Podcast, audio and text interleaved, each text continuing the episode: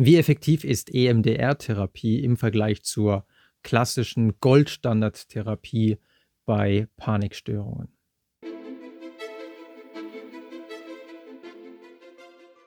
Ich freue mich wirklich sehr, euch heute eine nach meinem Dafürhalten wirklich extrem spannende Studie zum Thema Behandlung von Panikstörungen, Panikattacken vorstellen zu können, in der man nämlich die sogenannte Eye Movement Desensitization and Reprocessing, kurz EMDR-Therapie, verglichen hat mit der klassischen kognitiven Verhaltenstherapie, welche als Goldstandard zur Behandlung von Panikattacken, Panikstörungen angesehen wird.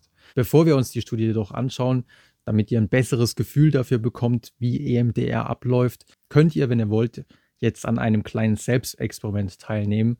Und zwar nehmt euch mal eine Erinnerung aus der Vergangenheit, wo ihr sagen würdet, okay, ja, das löst bei mir schon relativ starke Angst aus. Nehmt jetzt nichts Traumatisches, weil das jetzt keine Therapie ist, sondern nehmt einfach eine Erinnerung, von der ihr wisst, ja, die kann ich mir sehr genau vorstellen. Und wenn ich mir die vorstelle, dann habe ich schon auf einer Skala von 0 bis 10, ja, da ist mein Angstlevel so auf 7 oder 8. Also wenn ich mich daran erinnere, dann merke ich, wie ich mich innerlich zusammenziehe und, und merke, wie so die Anspannung steigt. Also ich persönlich habe da ja noch einige Erinnerungen, ähm, was meine sozialen Ängste angeht. Ich persönlich könnte zum Beispiel ein Referat nehmen, was ich in der siebten oder achten Klasse gehalten habe, wo dann der Lehrer nach kurzer Zeit das abgebrochen hat und gesagt hat, Eskel, setz dich mal wieder, das war nix. Und das war natürlich in dem Moment extrem unangenehm, es war sehr peinlich. Mittlerweile habe ich auch das aufgelöst, aber früher, wenn ich mich daran erinnert habe, dann habe ich so richtig gemerkt, oh, wie sich die Anspannung in meinem Körper aufgebaut hat. Und wenn ihr so eine Erinnerung jetzt für euch gefunden habt, dann könnt ihr jetzt im Folgenden einfach mal eure Augen ganz schnell von der einen zur anderen Seite, ganz schnell von links nach rechts bewegen und das immer wieder. Und wenn ihr wollt, könnt ihr jetzt mal kurz Pause machen und während ihr euch an diese Situation erinnert, könnt ihr weiterhin eure Augen recht zügig von der einen zur anderen Seite wandern lassen. Und macht es natürlich nicht in einem dunklen Raum, sondern idealerweise irgendwo draußen in der Natur. Wenn das nicht geht, ist auch nicht ganz so schlimm. Aber es ist schon wichtig, dass eure Augen wirklich visuellen Input bekommen. Denn dieser visuelle Input aus dem Hier und Jetzt, den ihr gerade durch die schnellen Augenbewegungen macht, ja, deswegen spricht man auch von der Eye Movement, Desensitization and Reprocessing Therapie. Dieser visuelle Input soll interagieren, soll interferieren, soll quasi die alte Angsterinnerung, die alten Bilder, die ihr da äh, an diese Erinnerung habt. Also bei mir zum Beispiel der Moment, wo der Lehrer dann zu mir sagt, Eskel, das war nix, setz dich mal. Ähm, damit kann dieser neue Input, den ihr jetzt gerade erzeugt, interferieren und die alte Erinnerung gestört werden. So jedenfalls die Theorie. Und wenn ihr wollt, könnt ihr auch nochmal kurz Pause machen an der Stelle und das vielleicht nochmal für 30 Sekunden nochmal machen. Und dann, wenn ihr fertig seid, einfach mal ganz kurz tief durchatmen. Also das mit dem tief durchatmen, das wäre jetzt bei einer originalen EMDR-Therapie nicht unbedingt dabei, aber hat sich bei mir persönlich in der Praxis sehr bewährt. Und wenn ihr wollt, könnt ihr jetzt gleich nochmal an einem zweiten kleinen EMDR-Experiment teilnehmen. Und zwar hört ihr jetzt im Folgenden aus beiden Lautsprechern oder aus beiden Kopfhörern Töne, die von der einen Seite zur anderen wechseln. Also quasi genau das gleiche, was wir gerade mit den Augen hatten, die sich hin und her bewegen sollten. Das gleiche haben wir jetzt mit den Tönen, die vom einen Ohr zum anderen Ohr wandern. Und ihr könnt wieder die gleiche Erinnerung nehmen oder vielleicht auch eine andere Erinnerung nehmen. Und während ihr euch die Erinnerung vorstellt, nehmt ihr gleichzeitig diesen von einem Ohr zum anderen Ohr wandernden Ton wahr.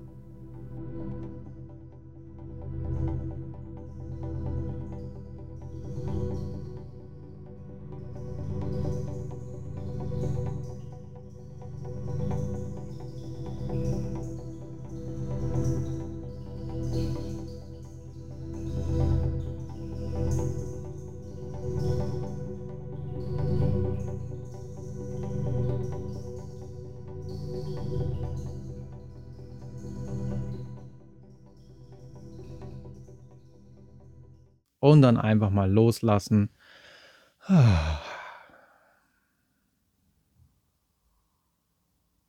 Und vielleicht habt ihr jetzt gemerkt, wenn ihr jetzt nochmal an diese alte Erinnerung zurückdenkt, nochmal an diese ursprünglich Anspannung erzeugende Erinnerung zurückdenkt, dann werdet ihr wahrscheinlich merken, dass es sich jetzt schon nicht mehr so belastend anfühlt, dass die Lebhaftigkeit dieser Erinnerung, die ja diese Anspannung erzeugt hat, etwas nachgelassen habt und ihr jetzt wirklich ein bisschen weniger Angst habt.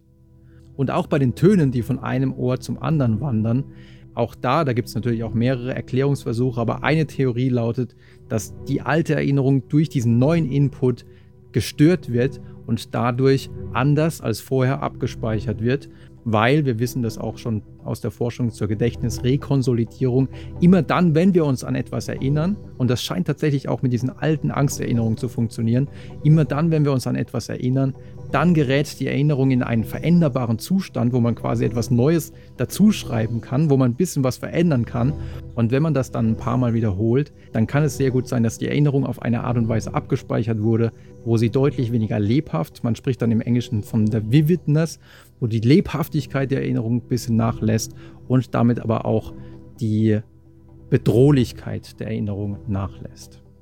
Das klingt natürlich jetzt alles in der Theorie fast zu schön, um wahr zu sein und stellt sich die Frage, ob sowas auch in randomisierten, kontrollierten Studien sich als wirksam erweist. Und daher ist die Studie, die ich euch heute vorstellen möchte, so interessant, in der man mit 84 Versuchspersonen, man hat sie in zwei Gruppen geteilt, die eine Gruppe hat klassische kognitive Verhaltenstherapie bekommen und die andere hat eben diese EMDR-Therapie bekommen, die natürlich ein bisschen anders abgelaufen ist als das, was ich gerade mit euch gemacht habe, aber da komme ich gleich drauf zu sprechen. Und man hat mit beiden Gruppen 13 Wochen lang jede Woche 60 Minuten Therapie durchgeführt. Das Bemerkenswerte an dieser Studie war, dass es sich um Patienten handelte, die an einer Panikstörung litten. Denn in der Vergangenheit wurde EMDR schon bei vielen Patienten getestet, die an posttraumatischen Belastungsstörungen litten, also zum Beispiel Kriegserfahrungen hatten, Missbrauchserfahrungen hatten oder einen schlimmen Verkehrsunfall hinter sich hatten. Und im Durchschnitt zeigte sich in all diesen Studien, dass EMDR für solche Sachen tatsächlich extrem gut funktioniert und im Durchschnitt sogar teilweise besser funktioniert hat als der Goldstandard, nämlich die kognitive Verhaltenstherapie. Für die Behandlung von Panikstörungen gab es bis zu dieser Studie, die auch hochrangig publiziert wurde, fast keine Forschung. Aber die Forscher argumentierten, eigentlich ist zu erwarten, dass EMDR auch bei Panikstörungen funktioniert, weil bei Panikstörungen ist es häufig so, dass man auch ein auslösendes Ereignis findet oder zumindest ein Ereignis, wo die Panikattacke zum allerersten Mal aufgetreten ist. Also zum Beispiel, wenn man zum ersten Mal eine Panikattacke hatte bei einem Festival, weil da so viele Menschen waren oder in einem Bus oder in einem Supermarkt. Ich möchte da jetzt gar nicht zu tief bohren, ich möchte auch niemanden triggern. Natürlich hat man bei der Panikstörung auch so eine ursprüngliche Erfahrung, so eine Situation, die dann von vielen auch als traumatisierend wahrgenommen wird. Und demzufolge haben sich die Forscher gesagt, naja, vielleicht macht es Sinn, diese ersten Erinnerungen an die ersten Panikattacken in den Fokus zu nehmen und diese dann mit der EMDR-Therapie zu versuchen aufzulösen. In der Vergleichsgruppe, also als die Therapie, mit der sich dann die EMDR-Therapie messen sollte, hat man sich keine geringere als die kognitive Verhaltenstherapie rausgesucht, die, wie ich eingangs gesagt habe, wirklich als Goldstandard dient.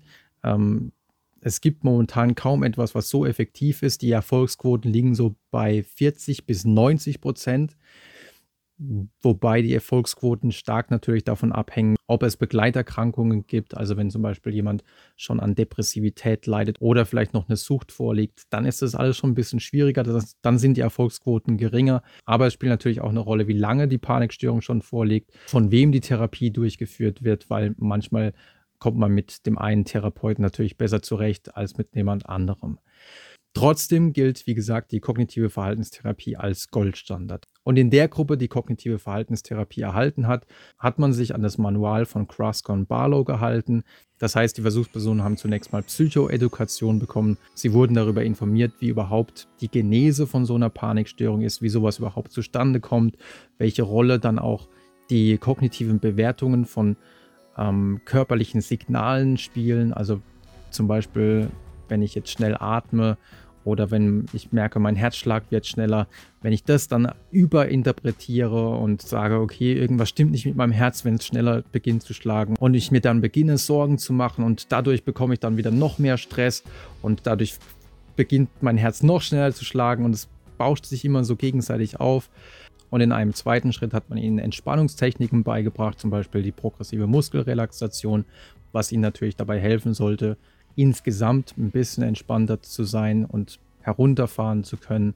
Im dritten Schritt, das ist ein sehr wichtiger Teil bei der Behandlung einer Panikstörung, hat man interozeptive Konfrontationen durchgeführt. Interozeptiv heißt einfach, dass im Inneren des Körpers dann etwas passiert. In dem Fall macht man häufig so Sachen wie zum Beispiel auf der Stelle laufen ganz schnell oder Treppen steigen, damit der Puls hochgetrieben wird und die Versuchspersonen dann merken, okay, ich habe gerade so einen erhöhten Puls, aber selbst wenn ich über so einen längeren Zeitraum so einen erhöhten Puls habe, passiert eigentlich nichts Schlimmes. Und je häufiger man so etwas dann erfährt, dass nichts Schlimmes passiert, desto eher bilden sich dann im Gehirn diese Sicherheitsnetzwerke aus und man lernt dann im Laufe der Zeit, eigentlich bin ich ja vollkommen in Sicherheit. Weitere interozeptive Konfrontationen wären dann zum Beispiel durch einen Strohhalm atmen, ähm, den Atem anhalten, damit man merkt, dass man auch diese Atemnot aushalten kann oder auf einem Stuhl, also einem Drehstuhl, sich ähm, immer wieder zu drehen, wodurch dann ein Schwindel ausgelöst wird. Auch das ist ja etwas, was man bei der Panikattacke häufig erlebt, diese, dieses Gefühl des Schwindels. Auch das lernt man dann in der Therapie, in dieser interozeptiven Konfrontation, dass man dieses Schwindelgefühl durchaus aushalten kann und dass es im Laufe der Zeit auch einfach wieder von alleine weggeht. Nach diesen interozeptiven Konfrontationen hat man mit ihnen aber auch auf kognitiver Ebene gearbeitet, man hat an ihren automatischen Gedanken gearbeitet, an den Bewertungen ihrer eigenen körperlichen Symptome, also zum Beispiel dem Gedanken, jetzt habe ich hier einen extrem schnellen Herzschlag und das bedeutet bestimmt, dass ich jetzt gleich äh, das Bewusstsein verliere, was natürlich überhaupt nicht der Fall ist, weil damit man das Bewusstsein verliert, ohnmächtig wird, muss der Herzschlag ja abfallen, muss der Herzschlag ja extrem langsam sein. Und das ist ja gerade bei einer Panikattacke nicht der Fall. Das heißt, dass man in Ohnmacht fällt, das passiert bei einer Panikattacke fast nie. Trotzdem haben viele die Angst, dass ihnen sowas passiert. Und an diesen automatischen, leider auch manchmal fehlerhaften Bewertungen und Interpretationen zu arbeiten, das wäre dann der nächste Schritt gewesen. Und nach diesem kognitiven Teil kam dann wieder ein behavioraler Teil, also ein Verhaltensteil, wo man mit den Klienten dann eine In-vivo-Konfrontation durchgeführt hat. Also eine Konfrontation quasi im realen Lebensraum. Das heißt, man ist zum Beispiel dann mit Patienten, die Angst hatten, an eine Supermarktkasse zu gehen. Dann ist man wirklich mit denen dahin gegangen, hat sie dort die Angst aushalten lassen, ertragen lassen. Es fand dann die Habituation statt, die Gewöhnung an die Situation und die Patienten haben gemerkt, okay, ich kann diese Angst ja aushalten. Auch die ganzen körperlichen Symptome, die sind alle nicht ganz so schlimm. Da passiert nichts Schlimmes.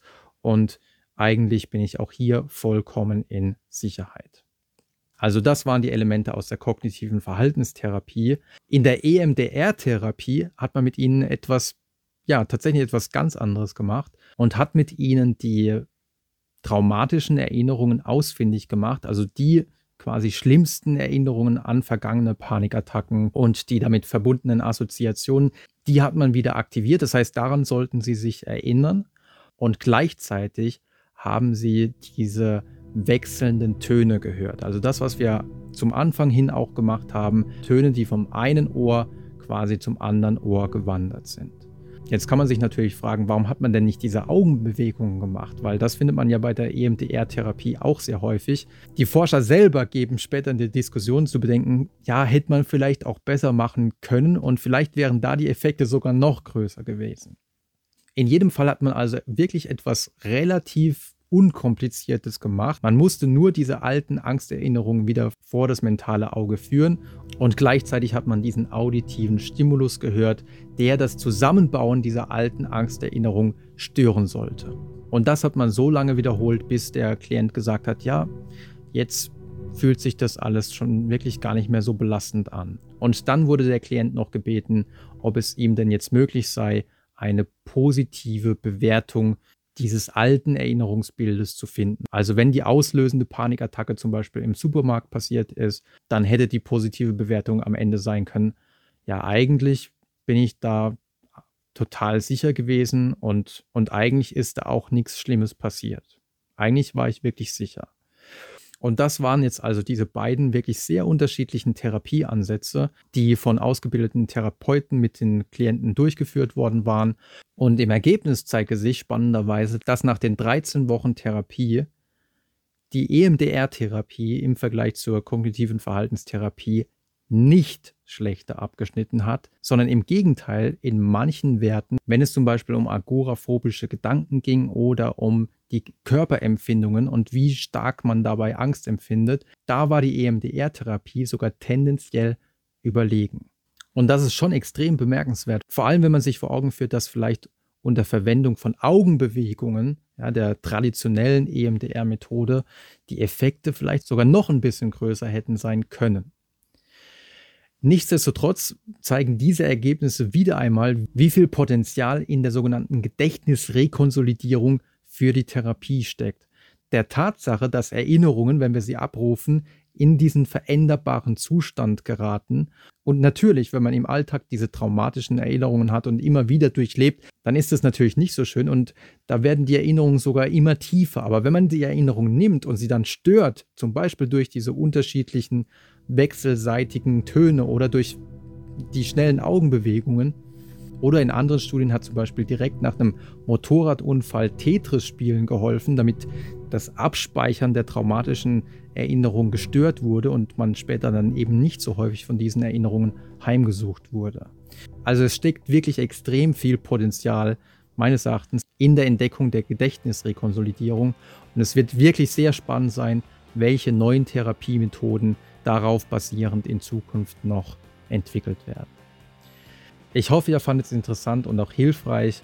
Und wenn ihr wollt, schaut natürlich auch gerne in die Bücher rein. Ansonsten sehen wir uns gerne beim nächsten Mal wieder.